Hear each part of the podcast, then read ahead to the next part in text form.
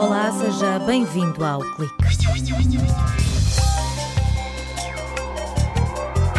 Uma equipa do Departamento de Química da Universidade de Aveiro está a usar compostos bioativos presentes em extratos de plantas, como o eucalipto e as algas, para fazer a síntese de nanopartículas. A ideia é encontrar alternativas mais ecológicas para o fabrico destas estruturas que estão a revolucionar o mundo onde vivemos. Nesta edição, vamos ainda conhecer um projeto que olha para as emissões de poluentes e para a qualidade do ar no nosso país. O Futurar vai propor medidas que devem ser implementadas até 2030 para que Portugal cumpra os limites definidos por uma nova diretiva europeia. Os investigadores estão a analisar os custos, os benefícios e o impacto no ambiente e na saúde.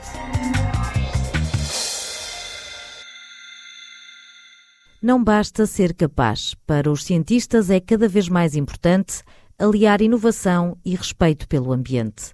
No Departamento de Química, Ricardo Pinto procura abordagens ecológicas e novos materiais sustentáveis para sintetizar nanopartículas, já que a maioria das técnicas usa reagentes químicos tóxicos. A nossa abordagem, o que procura neste caso, é fazer uso dos extratos de plantas, ou seja, que é completamente verde, de forma a conseguirmos materiais que tenham as mesmas propriedades, mas sejam obtidos de uma forma mais amiga do ambiente. Neste caso, nós fizemos uso do extrato de eucalipto, que pode ser depois aplicado na síntese destas partículas para obter um material de maior valor acrescentado. Para valorizar este resíduo da indústria da pasta do papel, os investigadores da Universidade de Aveiro trituram a casca do eucalipto e usam água para remover os compostos com atividade biológica, tal e qual como se fosse um chá. Assim, conseguem obter substâncias que depois aplicam na síntese de nanopartículas. Esses compostos dos extratos naturais ficam absorvidos à superfície e isso é uma grande mais-valia quando nós pensamos na aplicação, por exemplo, biológica, porque nos casos das sínteses tradicionais, essa atividade biológica de determinado composto, imagine-se um composto fenólico que tenha atividade anticancerígena. Nós fazemos a preparação das nanopartículas com base neste método e esse composto já fica absorvido à partícula, ou seja, quando nós vamos fazer a inserção desse material no corpo, temos a atividade que pode estar relacionada com a biopartícula, com a nanopartícula, que neste caso pode ser de marcação, pode ter alguma atividade, mas ao mesmo tempo também temos a atividade desse composto que ficou na sua superfície. Estão já a fazer testes in vitro para avaliar a eficácia destas nanopartículas à base de extratos de plantas em células cancerígenas. Os resultados são promissores, mas há ainda um longo caminho pela frente até que possam ser usadas como ingrediente no fabrico de novos medicamentos. Muitos dos tratamentos que existem hoje em dia também é normalmente com químicos e muitas vezes a grande desvantagem é os efeitos secundários que têm. E nesse caso também nós já estamos a fazer outro tipo de trabalho onde nós estamos também já a tentar direcionar, ou seja, utilizar um agente que nos promova um direcionamento dessas partículas só para as cancerígenas e não para as células sãs. E como é que fazem isso? Normalmente utilizamos eh, compostos que tenham algum tipo de ligação a um tipo de receptor que existe subexpresso, nesse caso só nas cancerígenas. É como se a célula cancerígena fosse uma tomada de eletricidade. Conhecendo a forma deste receptor, os investigadores desenham uma ficha à medida para que encaixe apenas na célula que se quer destruir. E como a dose faz toda a diferença, a equipa da Universidade de Aveiro procura ainda a quantidade ideal, de forma a ser eficaz sem afetar as células saudáveis. O cientista do Departamento de Química explica que um dos contributos do grupo onde trabalha foi a identificação dos compostos com atividade biológica, no meio de um cocktail de substâncias. Toda a gente tinha a ideia que eles funcionavam, mas ninguém percebia porquê que funcionavam. E a nossa grande mais-valia foi demonstrar quais é que eram esses compostos. E nós basicamente fizemos análise antes e após a síntese, de forma a perceber quais é que eram os compostos que desapareciam. Ou seja, se desaparecem no início e no final não temos, onde é que eles estão? Estão nas nanopartículas. E a partir disso conseguimos fazer uma quantificação e detectar quais os compostos que são tanto responsáveis como pela estabilização. A abordagem usada para sintetizar estas nanopartículas verdes também é ecológica. Ricardo Pinto adianta que não usam químicos e é possível ajustar a forma e o tamanho das nanopartículas dependendo da aplicação. É bastante simples. Também é importante dizer, alguns destas metodologias demoram dias para a síntese, mas neste caso nós conseguimos a síntese em poucos minutos Obviamente o custo associado, porquê? Porque basicamente é um resíduo, ou seja, é-nos fornecido, nós podemos utilizar uma casca, podemos utilizar uma raiz, podemos utilizar vários tipos de resíduos existentes na nossa indústria para esta síntese, e a diversidade de plantas que nós temos que nos permite uma síntese completamente distinta e com diferentes tipos de propriedades nestas partículas. Além da casca de eucalipto, os cientistas estão também à procura de compostos anticancerígenos em extratos de algas. Cada poluente que existe na atmosfera tem efeitos na saúde. Dependendo das concentrações e do tempo a que estamos expostos, o ar poluído pode provocar irritações ou dores de cabeça. Para os idosos e as pessoas com saúde mais frágil, o risco é ainda maior. Joana Ferreira, investigadora no Departamento de Ambiente e Ordenamento da Universidade de Aveiro, revela que a qualidade do ar em Portugal nem sempre é recomendável, embora o país tenha cumprido nos últimos anos os limites definidos a nível europeu. Mas a revisão de uma diretiva traçou novas linhas vermelhas e vai obrigar os Estados-membros a reduzir ainda mais as emissões de poluentes. Em termos de qualidade do ar, existem valores limite associados, e então daí os alertas em termos de ozono, em termos de partículas. Portugal tem excedido alguns dos valores limite. Quais são os poluentes mais críticos? Partículas, óxidos de azoto. E especialmente eh, nos grandes centros urbanos. A diretiva europeia foi publicada em 2016.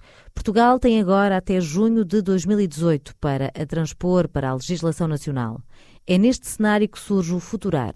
O objetivo do projeto Futurar é avaliar os impactos ao nível da qualidade do ar, das projeções de emissões para 2030, no ambiente e na saúde. E avaliar também os custos e os benefícios. Como é que isto vai ser feito? Portanto, a nível europeu, já foi feita esta avaliação, que culminou com a publicação da diretiva. Portanto, o que a diretiva define é um total de emissão nacional para os vários poluentes abrangidos e o que pretendemos fazer é detalhar espacialmente esse impacto. A Comissão Europeia desafia os Estados-membros a fazerem a gestão do recurso do ar de forma integrada casando a qualidade do ar e as emissões. A investigadora do CESAM adianta que, se tudo ficar tal como está, em 2030 Portugal vai falhar as metas. De acordo com as projeções de emissões para o cenário que reflete a legislação corrente, não vamos conseguir cumprir os tetos de emissão nacionais definidos para 2030. Portanto, teremos que considerar medidas adicionais. Com o cenário eh, mais exigente, que é o cenário eh, que reflete a máxima redução tecnicamente possível. Com esse cenário, nós conseguimos cumprir todos os tetos de emissão, portanto, para todos os poluentes. Mas isto pode exigir um custo muito elevado. O que pretendemos ver é se conseguimos aqui encontrar um cenário intermédio. A ideia é encontrar uma solução de compromisso perceber quais as medidas necessárias para não pisar o risco e cumprir os objetivos ao nível da qualidade do ar. O projeto Futurar procura identificar a fonte de cada poluente. Nós podemos reduzir as emissões em Portugal como um todo, mas se reduzirmos homogeneamente em todo o país, se calhar não atingimos o objetivo ou se calhar poderemos estar a fazer um esforço demasiado. Porquê? Porque as principais fontes destes poluentes são os grandes centros urbanos. E, portanto, se atuarmos principalmente nos centros urbanos, o esforço pode ser menor em determinado aspecto e atingimos na mesma o objetivo. No Futurar, os cientistas têm como linha do horizonte o ano 2030. Querem saber que medidas são execuíveis e podem fazer a diferença. Joana Ferreira explica que se avaliam custos e benefícios, olha-se para o impacto na saúde, no ambiente e apontam baterias à agricultura, transportes, indústria e habitação a nível local, regional e nacional. Não vou indicar eh, medidas específicas, são conjuntos de medidas que já estão contemplados nestes cenários europeus e que nós pretendemos avaliar e pretendemos, se assim se pode dizer, mapear para o território nacional. Portanto, ver em que regiões é que devemos implementar, se calhar com maior percentagem de implementação, essas medidas adicionais e em que regiões não faz grande sentido fazer esse esforço. De acordo com a Organização Meteorológica Mundial, o planeta continua a aquecer. 2017 está perto de entrar no top 3 dos anos mais quentes desde que há registros. Os dados mostram que é urgente intervir e todos os países estão convocados.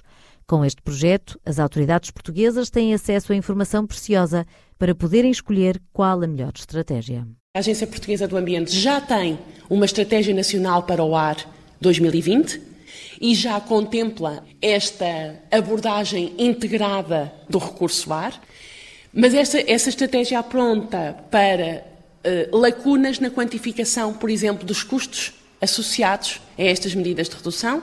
Portanto, nós pretendemos ir uh, focar esse ponto e essa estratégia tem que ser alargada até 2030. E, portanto, a própria APA está consciente deste problema e vê no projeto Futurar um apoio à implementação desta estratégia. Reduzir as emissões de poluentes e limitar a subida da temperatura do planeta são desafios à escala global. Na Conferência do Clima da ONU, que decorre até 17 de novembro na Alemanha, representantes de quase 200 países unem esforços para concretizar o Acordo de Paris depois do abandono dos Estados Unidos. É o ponto final no clique. Até para a semana.